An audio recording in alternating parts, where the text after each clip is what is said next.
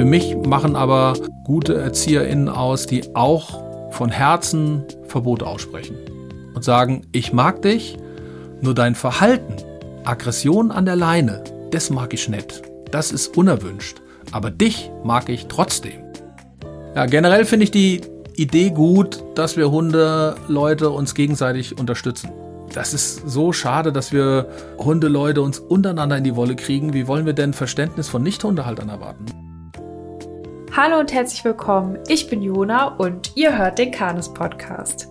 Heute gibt es den zweiten Teil zum Thema Aggressionsverhalten an der Leine bzw. Hunde, die an der Leine pöbeln.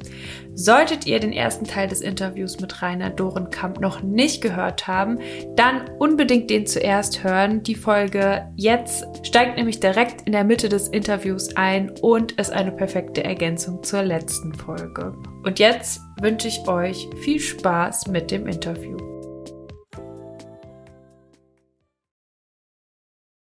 Ja, wie kann man denn jetzt, also wenn man sagt, man geht, man hat noch nicht erarbeitet, was man konkret im Konflikt macht, wie man den Konflikt unterbricht, aber wie kann man sich denn vielleicht in der Situation schon mal so verhalten, dass man es nicht noch größer macht oder noch schwieriger werden lässt, das Ganze oder noch mitpöbelt.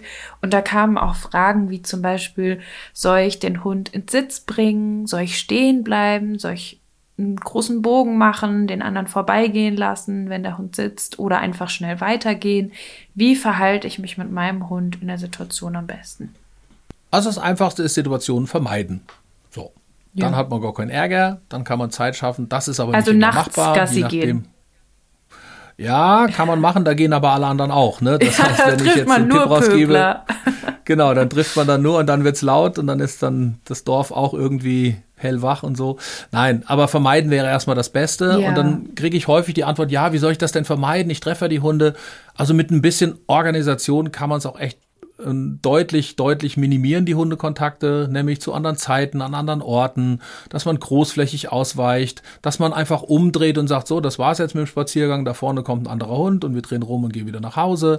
Und dann kann ich schon deutlich, deutlich minimieren. Das wäre schon mal eins. Vermeiden wäre ähm, das Beste. Ähm, ausweichen ist ja so ein bisschen was wie vermeiden, ne, dass man einfach Distanz schon schafft, ne, weil dann wieder Aggression will Distanzvergrößerung. Habe ich die Distanz schon, dann kann ich damit mich verhalten. Eine gute Stimmung machen in dem Moment. Also ähm, nicht irgendwie mitpöbeln, sondern entspannte Grundstimmung, so gut das geht. Das ist auch immer so von Trainerseite leicht gesagt. Sei mal locker, mhm. weil Stimmungsübertragung, wenn ja. du angespannt bist, ist dein Hund auch angespannt. Das sagt sich so leicht, ist aber nicht umsetzbar. Ne? Wenn man aufgeregt ist, ist man aufgeregt. Man hat schwitzige Hände und die gehen auch nicht weg. So, trotzdem muss man ja nicht mit Lautäußerungen und mit erfolglosen Versuchen aus hinein das Ganze noch befeuern. Das heißt, man versucht, wenn es geht, ein Liedchen zu pfeifen, so irgendwie ne? und nicht direkt den Hund, meinen Hund angucken, den anderen Hund angucken. Hier muss man aber auch immer den Sicherheitsfaktor mit reinnehmen. Wenn ich einen großen, starken Hund habe, dann muss ich halt auch aufpassen, weil sonst nimmt er mich, zieht er mich von den Füßen, ja. wenn der überraschend anzieht. Das heißt, manche Tipps, so diese, naja, dann guck halt in die, in die Luft und mach eine entspannte Stimmung. Wenn der dann anzieht, dann fliege ich hin. Das heißt, mhm. ich muss teilweise auch beobachten. Also neben diesen ganzen tollen Tipps, wie man sich ähm, deeskalierend und desinteressiert verhält, darf die Sicherheit nicht auf der Strecke bleiben. Ne, da auf muss man immer Fall. noch ein bisschen aufpassen. Ne? Mhm. Habe ich irgendeinen so kleinen Hund, den ich locker halten kann, dann kann ich natürlich viel lockerer äh, ähm, weggucken und, und ähm, das Ganze nicht befeuern. Mhm. Ja, das heißt, wenn Möglichkeiten da sind, auch ein bisschen mehr Abstand reinbringen, wie so vorausschauendes Fahren, wie du das beschrieben hast, dass man einfach früher schon merkt, dass da jemand ist. Und was finde ich auch häufig der Fall ist, dass die Menschen eigentlich dem Gegenüber ähm, zeigen wollen, dass sie nicht mit dem Verhalten ihres Hundes einverstanden sind, weil es ja auch für viele total peinlich ist, ne? dass der Hund sich so Absolut. an der Leine verhält und sich da aufführt. Und ähm, ja, was manchen auch helfen kann, ist vielleicht dann einfach die Nachbarin oder den Nachbarn zu grüßen ähm, und zu sagen, ja, meiner ist heute schlecht drauf oder der pöbelt, aber ich bin eigentlich total nett oder dann eher freundlich zu sein und sich von dem Verhalten des Hundes auch verbal abzugrenzen. Also eben ja. nicht, weil ma manchmal pöbeln die Menschen ja wirklich so mit um dem Gegenüber zu sagen, ich bin damit nicht einverstanden, ich versuche es ja ich abzuschalten. Ja, genau, ja. ja, ich tue was. Und dann kann man ja auch einfach dem Menschen sagen, also ich, ich, ich bin nett oder so. Oder hast du da einen Satz, ja, was ne? man irgendwie sagen könnte oder so?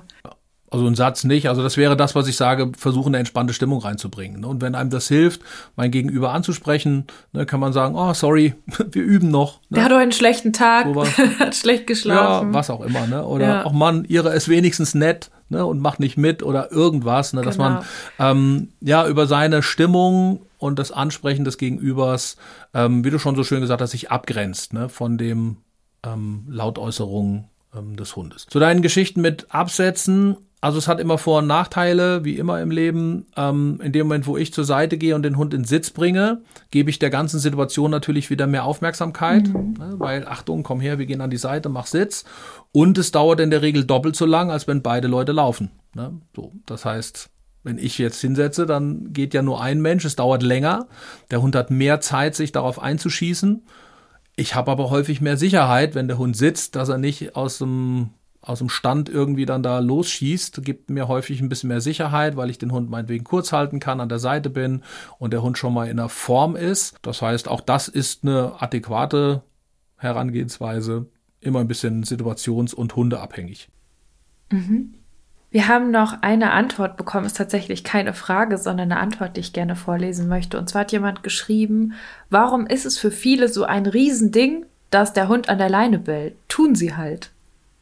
Ja, bei Bällen wäre ich bei dem Hörer oder der Hörerin, ne, dann bellen die halt mal. Aber wenn wir hier von Laienaggression sprechen, ist ja mehr als Bellen da. Ja. Ne, ja, häufig mit der Intention, nach vorne zu gehen, den Menschen mitzunehmen in diese ganze Geschichte. Ja, ich bin da auch, wenn der Hunde mal an der Leine bellen, na ja, dann bellen sie halt mal. Ne? Das, da muss man jetzt keinen Fass aufmachen. Aber hier geht's ja, ich sag mal, um Aggressionsverhalten und nicht um Bellen. Ne? Also bei den Hobbypöblern falsch. So, ja.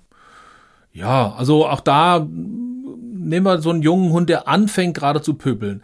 Und wenn ich das jetzt echt, das darf nicht, das darf sich nicht etablieren. Und ich mache da eine Riesenwelle draus. Dann kann es sogar sein, weil ich eine Welle draus mache, ja. etabliert sich das. Ja. Ne? Und da wäre das dann vielleicht, was ähm, da geschrieben wurde, ne, na, dann bell halt mal. Ne? Ja, kann man auch mal locker drüber hinwegsehen. Bei jungen Hunden würde ich immer sagen, du, wart mal ab, waches Auge, klarer Kopf, guter Bauch, festigt sich das Ganze oder hat er sich halt mal ausprobiert? Ja, mhm. das darf er auch ein paar Mal. Und bei manchen Hunden erledigt sich das auch und bei anderen etabliert sich und dann muss man und dann ist man immer noch rechtzeitig. Also da keine Panik machen, ne, wenn ich nochmal an die Pubertätsfolge denke, ja, keine Panik machen, dass jetzt alles gleich hier Pubertät heißt auch ausprobieren. Ja. ja und festzustellen. Für beide. Lohnt sich nicht. ja. ja, ja, ja, lohnt sich nicht. Ne, also, ja, keine Panik machen, man bellt halt mal. Ne? Aber wie gesagt, Unterschied Bellen und Aggressionsverhalten würde ich da nochmal mit reinwerfen. Ja. Ja, und grundsätzlich, also nur weil euer Hund draußen an der Leine pöbelt, heißt es ja nicht, dass der jetzt in keiner Situation irgendwie Sachen vielleicht schon gut kann. Also ich finde, das ist häufig auch ein sehr emotionales Thema im Training, wenn die Hunde an der Leine pöbeln oder wie ist das bei dir? Ja, Aggression ist ein hochemotionales Thema. Ne? Und gerade wenn die Menschen den Hund von Anfang an haben, dann hat es ganz viel mit, was haben wir falsch gemacht, ne? Ähm, hätte ich was anders machen sollen, warum ist er so? Also es ist ganz häufig peinlich, schambehaftet, ähm, man zweifelt an sich selber. Ne? Und das ist natürlich für eine Veränderung vom Verhalten, ist an sich selber zweifeln der ungünstigste die ungünstigste Herangehensweise. Ne? Aber es ist halt so passiert. Ne? Das heißt, es ist für viele Leute sehr emotional, weil nehmen wir mal ein paar, ich sag mal, Hunde, wo man das braucht, nehmen wir ein paar Wachhunde raus, ja. Mhm. Der normale Familienhundhalter und die normale Familienhundhalterin, die wollten kein Aggressionsverhalten. Die ja. wollten einen sozial kompatiblen Hund haben und hat sich dann so entwickelt. Von daher muss es ja irgendwas mit einem zu tun haben. Ne? Und das wird immer schnell auf sich bezogen. Und es gibt einfach Hunde, die sich so verhalten. Das gehört ja auch zum Sozialverhalten dazu. Sich ja. aggressiv zu verhalten ist ein Teil des normalen Sozialverhaltens. Es ist dann häufig auch ich bin nicht so fit, was so andere Länder und Kulturen angeht, aber ich könnte mir vorstellen, dass wir hier in Deutschland vielleicht da wirklich mehr Welle drum machen wie andere. Die sagen, ja, ne, halt, kann ich mir auch ne? vorstellen. Ja. Aber wie gesagt, da bin ich nicht so fit das, was das so angeht. Ne? Und wäre ja auch gerade in den Städten. So ne? Also jetzt, ja. ich war jetzt mal auf dem Land mit meinen Hunden und da hat jeder Hund meine Hunde angepöbelt und die Leute sind weitergelaufen, haben trotzdem gegrüßt. So als wärst du total normal. Also mich hat es auch nicht naja. gestört, aber äh, es war wirklich Ich wohne auch hier in einem kleinen Dorf, wenn du hier spazieren gehst, dann pöbelst aus jedem Hoftor raus. Ja. Ja. Also das sind halt hier Hofhunde, ne, die passen halt auf und die schlagen an und da beschwert sich auch keiner. Was meinst du, wenn hier um 12 Uhr die Glocken klingeln, da geht das aber los hier, da wird hier überall gebellt. Warum ja. Hunde auf dieses Glockengebell so bellen, das weiß ich nicht, aber einer fängt an, dann ist hier aber richtig Zirkus, ne? Ja. So.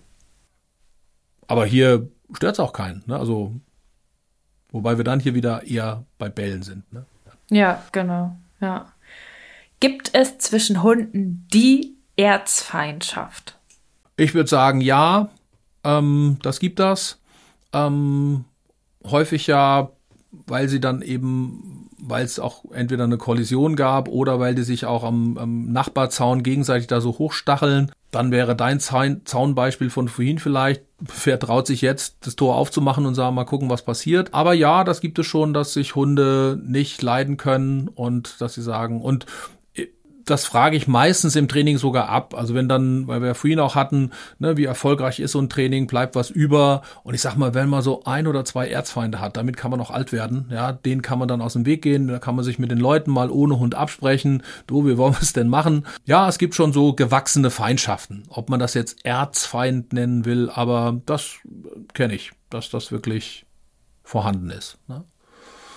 Und es ist ganz schwierig, das wegzukriegen. Also ich hatte das ähm, zwei, drei Mal im Training. Also es geht dann nur, wenn beide beteiligten Menschen quasi ins Training kommen und dass man das gemeinsam macht. Weil wenn jetzt einer sagt, ich hätte es gern weg und einer sagt, mich stört's nicht, dann wird es nichts. Weil für eine gewachsene Feindschaft haben wir ja mindestens die zwei Hunde, ja, die ähm, das so empfinden ne, und dann sich so verhalten. Und da müssten beide Menschen mitmachen wollen. Ja, dann gäbe es eine Chance, dass sich das verändert und dass das entspannter wird. Aber wenn nur eine Seite das verändern will, weil der andere macht ja alles weiter. Ne? Und das wäre dann blöd, wenn der sich dann zurücknehmen muss und gibt kein positives Feedback, ne? weil ich höre auf, aber der macht trotzdem weiter mit seiner Provokation und seinem Aggressionsverhalten. Mhm. Das fand ich eine ganz süße Frage. Wie soll man sich als, in Anführungsstrichen, der andere Part, also der nicht pöbelnde Hund am besten verhalten? Oder als ja, der Mensch, der eine, keinen pöbelnden Hund hat, vielleicht auch, ja. Ja, in erster Linie verständnisvoll. Ne? Mhm. Und mein Wunsch wäre keine schlauen Ratschläge geben, sondern ähm, ja, verständnisvoll seinen Hund kurz nehmen, ne, dass man da auch ne, Sicherheitsabstand gewahren kann, den eigenen Hund kurz nehmen. Das Gegenüber beobachten, wenn man merkt, zügig dran vorbeigehen, hilft denen, dass man wirklich zügig dran vorbeigehen. Ich kann ja den Hund auf die andere Seite nehmen, dass größtmöglichster Abstand ist, Leine kurz halten, andere Seite nehmen, zügig dran vorbeigehen. Ähm, das wäre das eine. Wenn man merkt, dass die anderen an diesem Verhalten arbeiten und angenommen, wir hätten das ja vorhin, ne, dass man jetzt das Verhalten verbietet, dann gerne nochmal fragen, soll ich nochmal einen Moment stehen bleiben, soll ich nochmal zurückkommen, um eben diese Wiederholung in der unmittelbar gleichen Lernsituation zu gewährleisten. Ne? Mhm. Ähm, da kann man dann eventuell Hilfe anbieten, aber dann erst hingucken, ob die Leute wirklich schon so weit sind und das machen und nicht ungefragt Hilfe anbieten. Ja, und, nicht ungefragt ähm, dreimal dran vorbeilaufen. Ja, genau. Ne? Ja. So, du brauchst doch eine Wiederholung, ne? Nein, ich keine Wiederholung. Ne? So. Ja. Ja, aber das fände ich eine schöne, schöne heran, also, also eine das Bei Kanes-Seminaren immer ganz cool, wenn die Studentinnen untereinander irgendwie, wenn da auch ein neuer Hund mal mitgebracht wird, der noch ein Pöbelthema hat oder so, und dann pöbelt der und automatisch laufen die anderen dann dreimal dran vorbei, um sich zu Ja, es macht, ähm, ja, generell finde ich die Idee gut, dass wir Hunde, Leute uns gegenseitig unterstützen. Ja. Wenn ich sehe, hier übt einer, hier will einer das Verhalten verändern, dass ich da meine Hilfe nicht anbiete oder zumindest nochmal andersrum würde ich gefragt werden, mich und meinen Hund auch als Sparingspartner, als Übungsobjekt mit zur Verfügung stelle. Weil das ist so schade, dass wir Hundeleute uns untereinander in die Wolle kriegen, wie wollen wir denn Verständnis von Nicht-Hundehaltern erwarten? Ne? Das ist ja un, also können wir ja gar nicht, ne? weil wir uns selber schon, und da sind wir wieder bei diesem, ja, sich gegenseitig unterstützen und helfen und Vorwürfe nützt einem nichts, ne? Und schlaue Ratschläge nützen dem anderen auch nichts. Ne? Der hat die alle schon gehört. Ne? Das ist, haben Sie es mal mit Futter probiert? Ja, habe ich schon. Wenn sie, ja, wenn sie sich aggressiv verhalten, kein Wunder, dass der Hund aggressiv ist. Ne? Ja. ja. ist ja auch Mensch und man flippt halt auch mal aus und man ist einfach auch mal angenervt. Ja, triffst du fünf Hunde, da kann einem doch auch mal die Hutschnur platzen. Das ist alles menschlich, nicht wirklich zielführend, aber menschlich darf das auch alles mal sein. Ne? Also, ja, also generell Methoden, Ansatz. wo ein Mensch versucht, irgendwie das hinzukriegen oder so, vielleicht mal ein Lächeln schenken, wie du gesagt hast, dass man nett ist. Ne? Also ich habe das ja auch mit einem ängstlichen Hund oder so, wie man da immer angeguckt wird, als wenn man den da mit sich mitnimmt und der die Rute bis unterm Bauch hat oder so. Wenn da, also mich hat noch nie, glaube ich, ein Mensch einfach mal angelächelt oder so. Das wäre, also da wäre ich ja so gerührt, wenn das mal passieren würde, statt so vorwurfsvolle Blicke immer zu geben. Und ähm, wenn ich Leute mit pöbelnden Hunden sehe, dann mache ich das tatsächlich auch. Einfach, und das ist für die eher eine Überraschung. Oder Menschen, die einen Hund mit Maulkorb haben, mal anlächeln. Ja. Ja, man kann, nehmen wir den Maulkorb nochmal, wäre ja auch ein Teil der Sicherung, ne, was auch helfen kann. Viele Hunde, die dann auch wieder an einen Maulkorb gewöhnt sind und diesen tragen, verhalten sich deutlich reduzierter, wenn sie einen Maulkorb aufhaben. Also das Voll. kann auch nochmal eine gute Hilfe sein, bis man das Verhalten sauber unterbinden kann. Und man selber ist auch entspannter, weil es kann eben nichts passieren. Weil gerade bei den Großen hat man immer Sorge und wenn er sich losreißt und wenn ich ihn nicht halten kann, diese Gedanken, dann weiß man zumindest, dass der Hund nicht verletzen kann. Ja, und da ist ein Maulkorb auch immer noch mal eine gute, gute Herangehensweise. Und da, wie du sagst, und dann auch mal man kann sich auch mal bedanken bei Leuten, die ihren Hund mit Maulkorb absichern. Weil Voll. das sind die Verantwortungsbewussten. Ja. So. Und da zu sagen, ach, ne, und sonst kriegen die immer so, warum trägt er denn einen Maulkorb? Ja, einfach ne? mal sagen, sagen, toll. ja. Ja, toll, dass sie, dass sie verantwortungsbewusst ihren Hund absichern. Es wird ja seinen Grund haben. Ich meine, keiner setzt seinem Hund grundlos einen Maulkorb auf. Es muss ja eine Notwendigkeit dafür gegeben haben. Ne? Und Außer zum Training. Entweder lächeln. Ja. Aber ist ja auch ja, ein Grund. Genau. Ja. Genau. Ne? Und dann zu sagen, ach, kann man ja, ne? Und dann kommt man vielleicht darüber ins Gespräch und nicht immer nur über die vorwurfsvollen Blicke, sondern warum macht jemand das? Ne? Ich gewöhne den da dran. Wieso? Na, wenn man es auch braucht, ab und zu. Ja, Verständnis füreinander. Das wäre schicki. Ja. Was könnte man denn zum Beispiel mit einem jungen Hund tun, war noch eine Frage, der noch nicht pöbelt und wie kann man da vorbeugen, dass das Problem gar nicht erst entsteht? Haben wir so ein bisschen schon mitbeantwortet, aber vielleicht nochmal.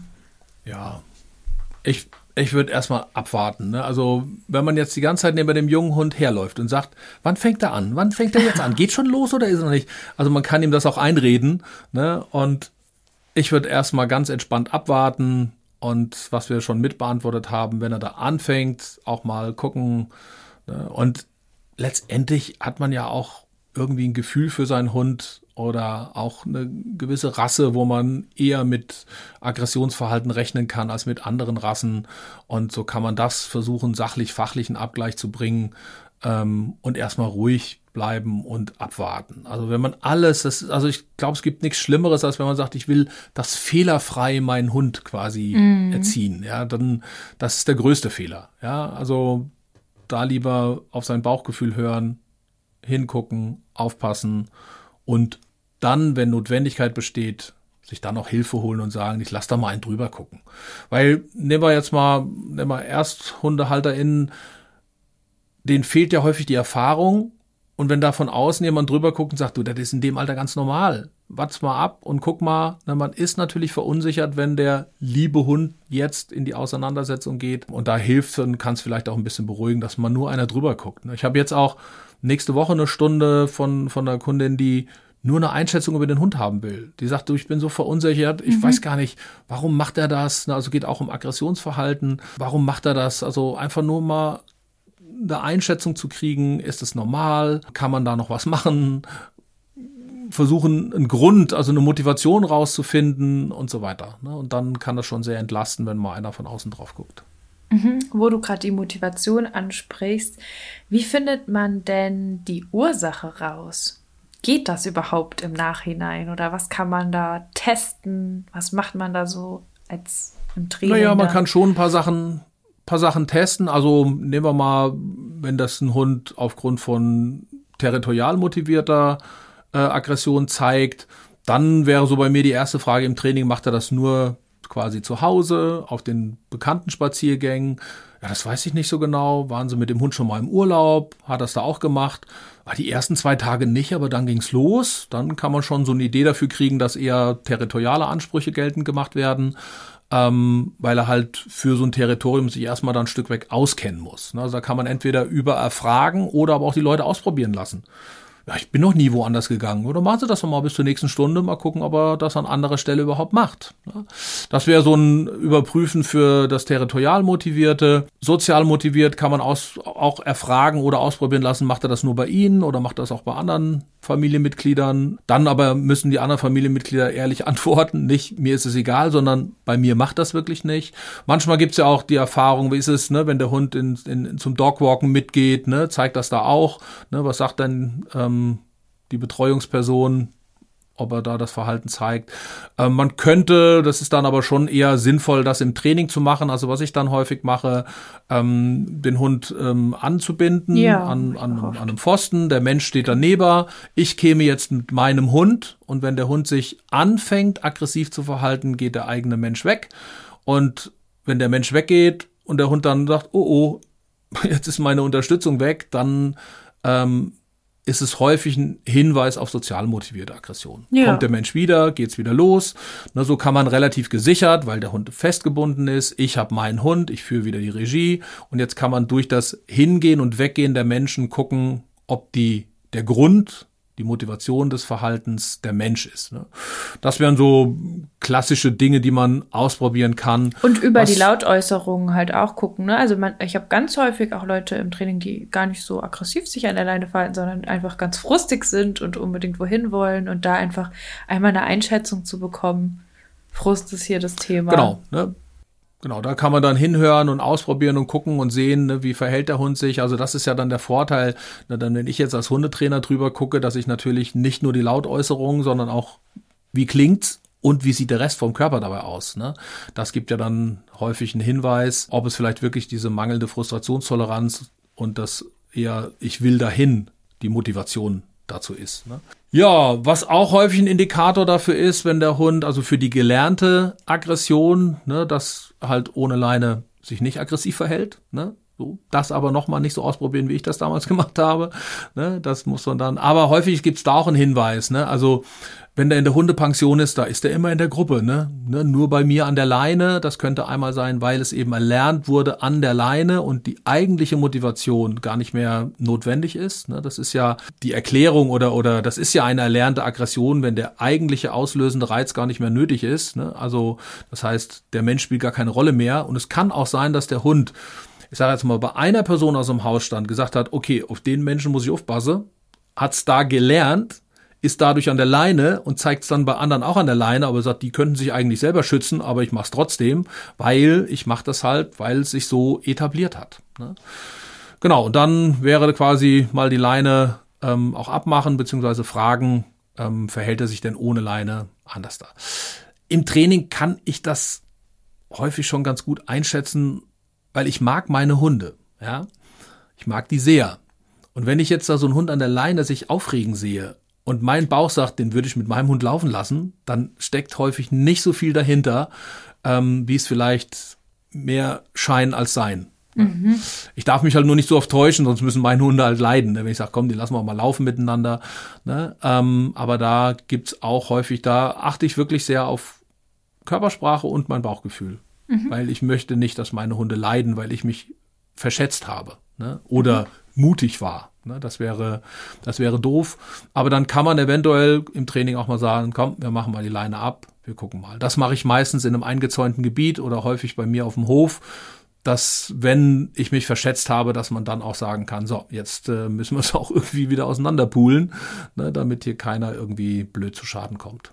Das heißt, zusammenfassend kann man sagen, ja, man kann gewisse Tests machen dann auch im Training, aber durch die erlernte Aggression kann auch, wenn man eine Stunde bei TrainerInnen bucht, kann es trotzdem sein, dass man jetzt keine Ursache mehr rausfindet, sondern einfach sagt, der ist jetzt erlernt. Da können wir jetzt nicht mehr sagen, wo ja. der Anfang war und ähm, was nee. da zuerst passiert ist und warum das passiert ist an Tag X oder so, sondern das kann sich einfach so aufgebaut haben und dann erlernt sein und dann ist es da.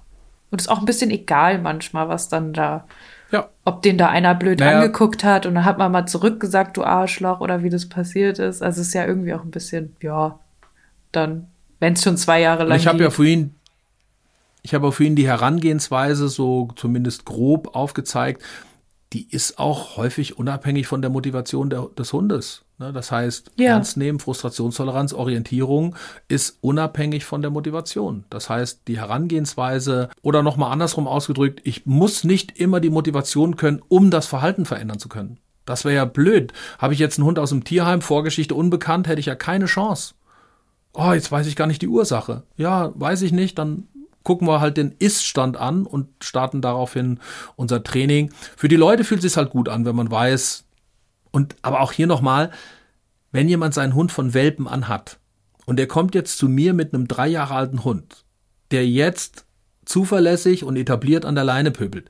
Du glaubst doch nicht, dass die Leute rückwärts analysieren können, wann hat das angefangen und, und wie hat sich das entwickelt. Das ist doch ein schleichender Prozess, den hat man nicht mitbekommen. Weil wenn es die Leute mitbekommen hätten, dann hätten sie es doch verändert. Mhm. Oder früher ein Training aufgesucht. Das hat sich irgendwie etabliert. Also selbst ein Hund, der von Anfang an bei seinen Leuten ist, kann man nicht zwingend die Ursache herausfinden. Natürlich probieren wir das, weil es ein gutes Gefühl gibt. Das könnte die Motivation sein, das könnte der Grund sein. Aber das Erlernte müssen wir dummerweise immer mit einkalkulieren und das kann schon sein, wenn er es zweimal gemacht hat. Ne? Lernen mhm. geht halt manchmal sehr schnell. Je emotionaler das ist, dann ist sogar Lernen in der Einmaligkeit möglich. Ne? Mhm. Ja, also mein, mein erster Hund, ein ganz kleiner Hund, der hat manchmal gepöbelt an der Leine und dann war ich auf der praktischen Woche bei Canis. Da haben wir wirklich nur mini was an der Beziehungsstruktur verändert und Leinführigkeit erarbeitet, also die Orientierung am Menschen, ein paar Stellvertreterkonflikte gemacht und danach was weg. also komplett, der hat nie wieder gepöbelt. Ja. Manchmal kann es so ja. schnell gehen. Manchmal und da haben wir kein individuelles Training irgendwie groß gemacht und Beratung und hier und da, sondern ja, das war dann gegessen. Ja, Hobbypöbler halt. Ne? Ja, war dann orientiert und nett. genau, was häufig auch ein, also wo man sagen kann, hier ist die erlernte Aggression schon ziemlich im Vordergrund, wenn ein Hund wirklich alles anpöbelt. Ne, weil er dann gar nicht mehr hinguckt, ne? Freund hm. oder Feind, Hündin oder Rüde, sondern ist dann sehr etabliert und sagt, das mache ich immer so an der Leine, ist mir wurscht egal, wer mir hier entgegenkommt, ob der andere Hund sich imponierend oder aggressiv verhält, ob der sich demütig verhält, spielt einfach gar keine Rolle, der macht's trotzdem und immer, was für die meisten Leute, die zu mir ins Training kommen, total schlimm ist, weil es ist anscheinend der aggressivere Hund, weil er ja alles anpöbelt. Ich würde immer sagen, das ist super, ne? Also wenn er alles anpöbelt, dann differenziert er nicht, dann können wir ihm ja auch ein bisschen Differenzierung lernen. Ne? Also mhm. was der Hund gelernt hat, kann er natürlich auch schneller wieder umlernen, als wenn es wirklich eine, eine, Motivation aus tiefster Genetik heraus ist. Die ist mhm. natürlich schwerer zu verändern, als wenn es sich über Lernprozesse etabliert hat. Ne? Mhm. Und für die Leute ist es aber meistens schlimmer. Weil mhm. er, egal wer kommt, das ist so unangenehm. Alles pöbelt er an, der ist richtig aggressiv. Ne? Nee, ist er nicht, weil er hat keinen richtigen Grund. Ne? Also ist er auch nicht richtig aggressiv, sondern er hat es halt irgendwie für sich als schicke Nummer etabliert.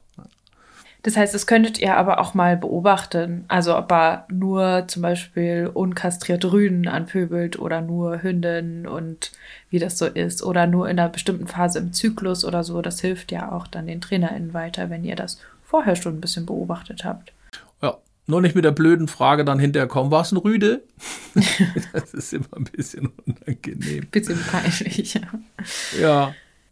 Aber ja, das wäre schon eine schöne Differenzierung, rauszugucken, ne? also was ist es denn wirklich? Ne? Was ja auch in anderen Bereichen, ne? also wenn jetzt ein Hund, gehen wir mal weg von andere Hunde anpöbeln, ne? auch wenn jetzt ein Mensch sich aggressiv, äh, wenn sich ein Hund aggressiv an der Leine gegen Menschen verhält, dann versucht man ja auch immer rauszukriegen, ne? war es ein großer Mann, hatte der einen Hut, waren es dunkle Klamotten, also wir versuchen häufig so an optischen Merkmalen das einzugrenzen. Ne? Und, ähm, Und an Geschlechter. Ja, das hilft zu, ja, genau. Das hilft erstmal, aber häufig können wir es auch widerlegen. Ne? Also auch hier wieder wäre so ein, ne? also ich glaube, große Männer, die schwarz gekleidet sind und einen Hut aufhaben. Ne? Ja. Ich glaube es nicht. Ne? Nee. Also ist nicht. Ich bin jetzt ja auch, das ist ja mein Vorteil, ich bin jetzt ja auch groß ne? und warum pöbelt er mich nicht an? Ich habe meistens auch eine dunkle Jacke an. Ne? Ja, das weiß ich jetzt auch nicht. Ne? Also es ist dann immer die Frage, wie gut oder wie wertneutral, wie emotional unbelastet die Menschen beobachten können. Oder machen sie ihr, ihre Wahrnehmung dann zur Wahrnehmung des Hundes. Ne? Das ist, ähm, aber es schadet nichts, wenn die Leute zumindest schon mal ein bisschen was ausprobiert haben.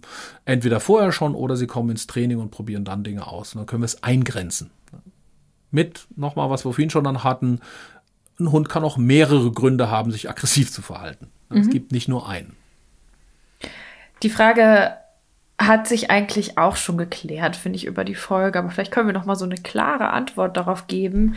Hier hat jemand gefragt, wenn die Beziehung zu 100% geklärt ist, hört der Hund dann automatisch auf zu pöbeln?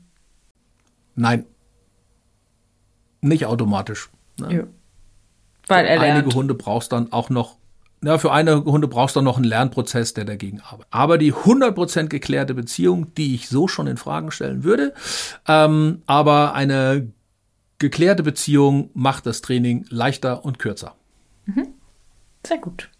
Wir kommen zur letzten Frage und zwar, was würdest du sagen, Thema Futter und Umlenken und Spielzeug haben wir angesprochen, aber was wären so ganz unsinnige Ideen, wie man das Thema angehen könnte im Training?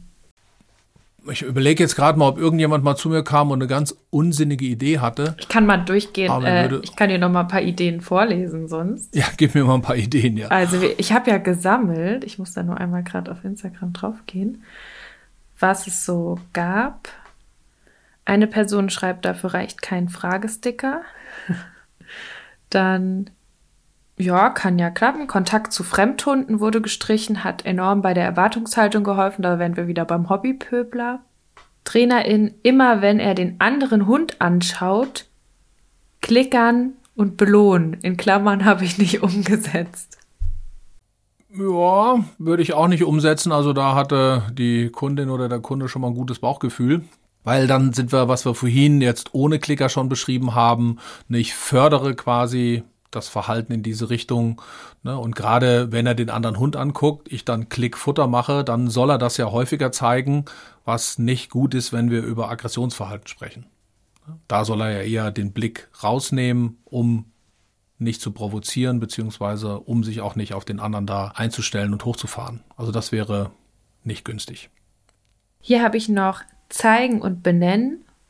Hund zeigt Hund, da ist ein Hund und dann Hund soll sich dann zurückorientieren, gegebenenfalls schau. Also zeigen und benennen. Das verstehe ich nicht. Zeigt man dann auf den Hund und sagt, das ist ein Hund oder was?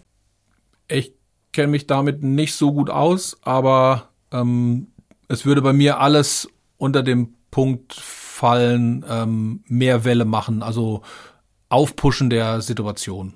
Und das ist nicht günstig. Ja, großen Bogen laufen wurde sehr häufig genannt. Kommt drauf an, wie man es ja. macht. Mit Aufregung, weil man einen großen Bogen läuft oder weil man oder halt einfach um ein bisschen Distanz reinzubringen. Also es wird ja dann da auch viel rein interpretiert, dass Hunde ja immer im Bogen aufeinander zugehen und weil sie ja immer im Bogen aufeinander zugehen, muss man sich wie ein Hund verhalten oder so habe ich schon gehört.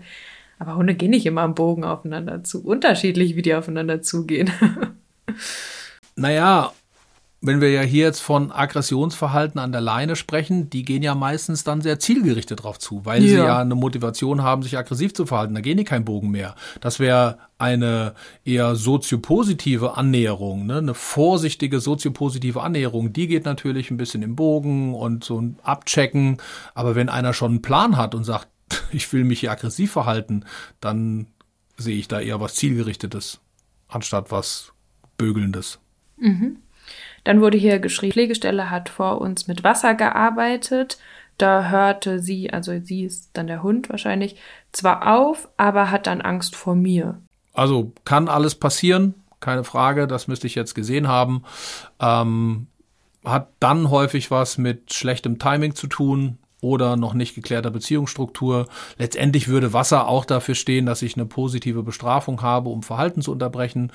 Das müsste jetzt in den richtigen Trainingsverlauf eingebettet sein, also auch hier in die Wiederholung zu gehen, dass der Hund die Wasserladung quasi seinem Verhalten zuordnen kann und es eben nicht auf was anderes ähm, bezieht, also in dem Fall nicht auf die Besitzerin bezieht. Also das kann klappen, das kann aber auch schiefgehen. Das wäre aber nicht an Wasser gekoppelt, sondern das ist an jede ähm, Einwirkung gekoppelt.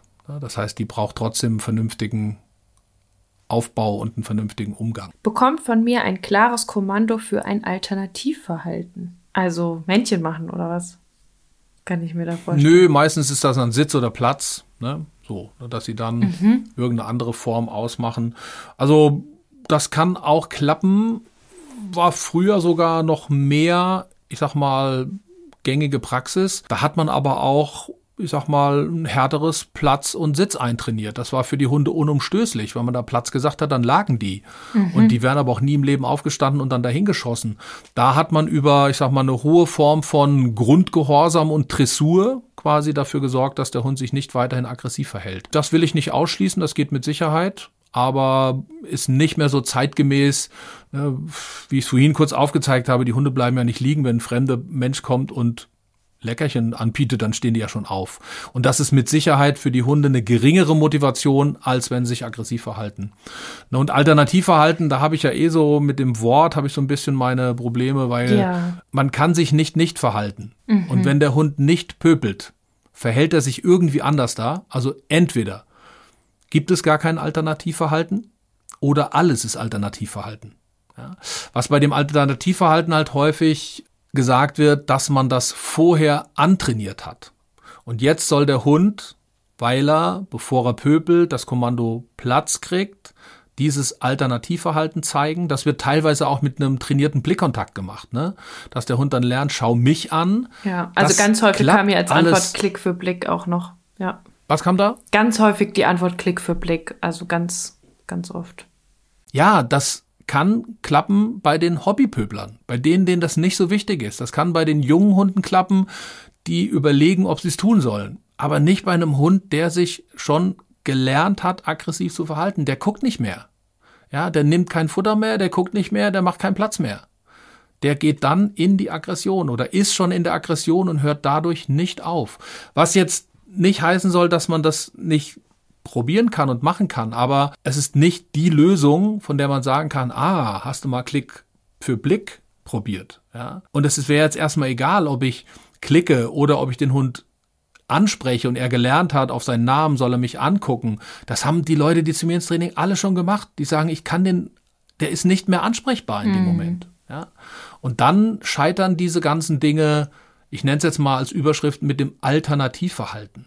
Die scheitern, wenn der Hund sagt, ich will keine Alternativverhalten, ich will im Aggressionsverhalten bleiben. Ja, und dann kann er mir auch nichts anbieten. Und es wäre, ja, es wäre ein bisschen verlogen, den Leuten zu sagen, das musst du nur oft genug trainieren und ja. dann zeigt er dir auch dein antrainiertes Alternativverhalten. Das wird bei vielen Hunden nicht klappen. Es ist sehr einfach dann zu sagen, du machst es falsch. Also das ist dann Kundin ja. zu sagen, ja, du machst es nicht kleinschrittig genug, du machst es falsch, du hast es nicht lang genug geübt wie kleinschrittig soll ich das denn machen? Wie alt soll denn der Hund werden, bis er darauf reagiert? Ja. ja. Und dann, ne, was du vorhin auch vorgelesen hast, mit großer Distanz beginnen und dann immer kleiner werden. Das Leben spricht doch eine andere Sprache. Ja. Dann kommt einmal der andere Hund schneller um die Ecke und ist dichter dran und dann drauf geschissen mit Klick für Blick. Ja, dann geht's wieder los. Und schon haben wir wieder unsere partielle Verstärkung. Also ich finde, Hundetraining muss ja auch lebbar sein und in den normalen Alltag passen. Ich kann doch nicht unter Laborbedingungen wird das eine oder andere mit Sicherheit auch funktionieren, aber nicht im normalen Leben von normalen Leuten und Hunden. Hm. Ja, voll. Also was noch häufig kam, war dann Loben, wenn er sich dann brav verhält. Das haben wir auch schon ein bisschen angesprochen. Ne? Das war auch sehr häufig die Idee, dass man es übers Loben, wenn er brav ist. Also mit Worten loben jetzt. Ja, würde ich halt auch nicht so machen, weil für mich wäre jetzt hier immer der Begriff Normalverhalten, also erwünschtes Normalverhalten mhm. und Selbstverständnis. Das würde dagegen sprechen. Ich möchte nicht loben müssen, damit mein Hund sich nicht aggressiv verhält. Ja. ja. Äh, das macht ja auch keiner. Also wenn ich jetzt einen sozialverträglichen Hund habe, dann würde ich doch nicht permanent loben, wenn er jetzt an dem anderen Hund vorbeigelaufen ist. Es ja. ist ganz normal, dass er an einem anderen Hund vorbeiläuft. Da müsste man ja den ganzen Tag loben, weil der Hund irgendwas macht, was ja. er. Da wird der Hund auch irgendwann sagen, warum redest du den ganzen Tag? Ja. Wir sind halt hier wieder, wenn wir es über die Lerntheorie oder Lernprozesse wieder rangehen.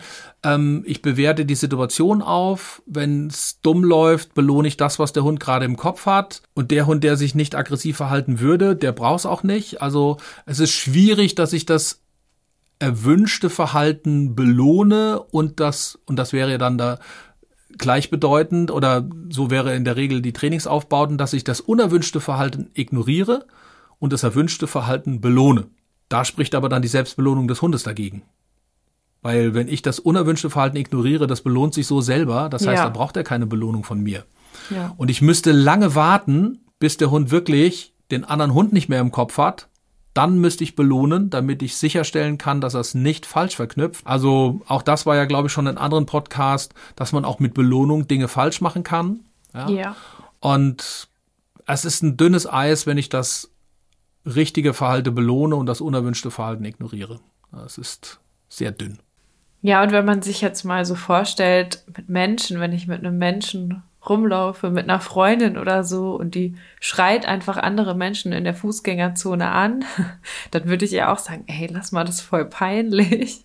Und wenn sie es dann nicht macht, ja. würde ich sagen, toll, dass du heute nicht rumgeschrien hast, sondern ich würde vielleicht nicht mehr mit der ja, spazieren gehen oder so es ist manchmal schon ein bisschen kurios, was in der Hundeszene, ja, was da für Ideen kursieren. Ne? Also, wie du schon sagst, häufig würde man mit Hunden oder mit Menschen, die sich so verhalten wie die Hunde, mit denen würde man nicht mal spazieren gehen. Da würde man sagen, nicht, oder ist, sich trennen. Die gehe ich nicht ja. raus. Ja, ja. Und ich finde es auch fies, wenn wir einen Hund haben und dem nicht erklären, was in unserer Welt richtig und was in unserer Welt falsch ist. Sie wollen sich doch anpassen. Sie wollen sich anpassen. Wir haben sie in unsere Welt reingekauft. Und dann zu sagen, pass auf, du musst hier keinen Hund anpöbeln. Du kannst ja auch ganz in Ruhe dran vorbeigehen. Das ist, das ist das, was ich von dir erwarte. Das ist das Normale. So soll es sein. Und dann muss ich auch das unerwünschte Verhalten verbieten. Und das im Idealfall ziemlich früh, damit das gar nicht erst etabliert. Und ich finde, das ist für mich Erziehung. Dem Hund die Welt zu erklären, in die, den ich ihn reingekauft habe. Und alles andere wäre für mich Verwahrlosung, ja? Soziale, erzieherische Verwahrlosung. Nichts zu machen und zu gucken, wie es sich etabliert oder versuchen, drumrum zu füttern. Weil wir sind hier, an anderer Stelle war das ja schon, wir müssen immer unterscheiden, soll Verhalten mehr werden, dann bin ich im Bereich von Belohnung, soll Verhalten weniger werden, bin ich im Bereich von Bestrafung. Ja? Und da nicht die Gesetzmäßigkeiten umdrehen und umkehren und hoffen, dass die Hunde das schnallen und nur weil ich als Erzieher nicht sagen will, lass das. Mhm. Ja. Ich bin nicht der bessere Mensch, wenn ich das weglasse. Ja, ich finde, ich bin der bessere Mensch und der bessere Erzieher, wenn ich meinem Hund sage, das gehört sich, das gehört sich nicht. Ja. Und man nimmt auch ganz schön viel Stress für alle raus. ja, natürlich. Man muss halt nur verbieten wollen. Und da glaube ich, dass wir da manchmal so ein bisschen an erzieherische Grenzen stoßen von vielen Menschen von heute. Ne, man würde gerne nur mit Belohnung und mit netten Worten erziehen und für mich machen aber gute ErzieherInnen aus, die auch von Herzen Verbote aussprechen und sagen, ich mag dich, nur dein Verhalten, Aggression an der Leine, das mag ich nicht. Das ist unerwünscht. Aber dich mag ich trotzdem. Und dann hat man die Bestrafung auf sein Verhalten bezogen und das kann der Hund auch echt schnell lernen oder umlernen sich dann anders dazu verhalten. Was aber häufig passiert ist, dass die Leute dann schon so enttäuscht und so wütend sind, ja. dass sie den Hund schon gar nicht mehr mögen, schon gar nicht mehr gerne mit dem spazieren gehen. Und das war eigentlich der Anschaffungsgrund für einen Hund, rauszukommen, unter Leute zu kommen, unter Hunde zu kommen. Und dann richtet sich das Ganze gegen den gesamten Hund und nicht mehr gegen das Verhalten. Und das ist dann echt, das ist eine fiese Entwicklung. Da muss ich als Hundetrainer auch dagegen steuern. Sag ich, Mann, er ist doch ein geiler Hund, ab und zu pöbelt er halt mal, ne? Ja, gut, jetzt haben wir sehr, sehr viel nochmal auch in die Lerntheorie geguckt. Heute habe ich mir schon gedacht bei der Folge, dass das ein bisschen notwendig ist. Und ich glaube, man kann auch ganz viel von der Folge für andere Bereiche mitnehmen. Ein wirklich großes, spannendes Thema, ein wirklich großes Problem für viele. Vielen Dank für die Beantwortung der ganzen Fragen, Rainer. Vielen Dank für die Zeit, die du, die, ich kann schon nicht mehr reden, die du dir genommen hast. Sehr gerne. Und wir hoffen, dass ja. es für euch ein bisschen erhellend war, diese Folge, falls ihr auch mit diesem Thema struggelt oder es euch einfach interessiert. Dann wünsche ich dir noch einen schönen Abend. Mach's gut. Vielen Dank. Tschüss. Ciao.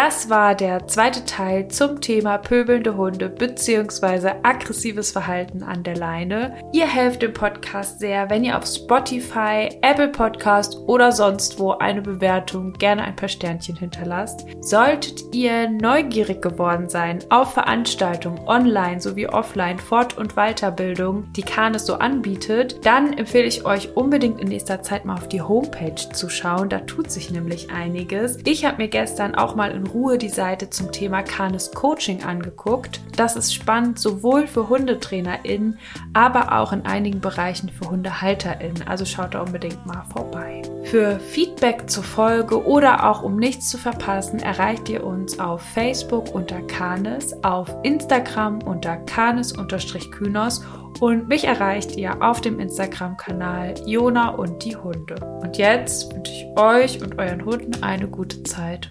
Bis dahin.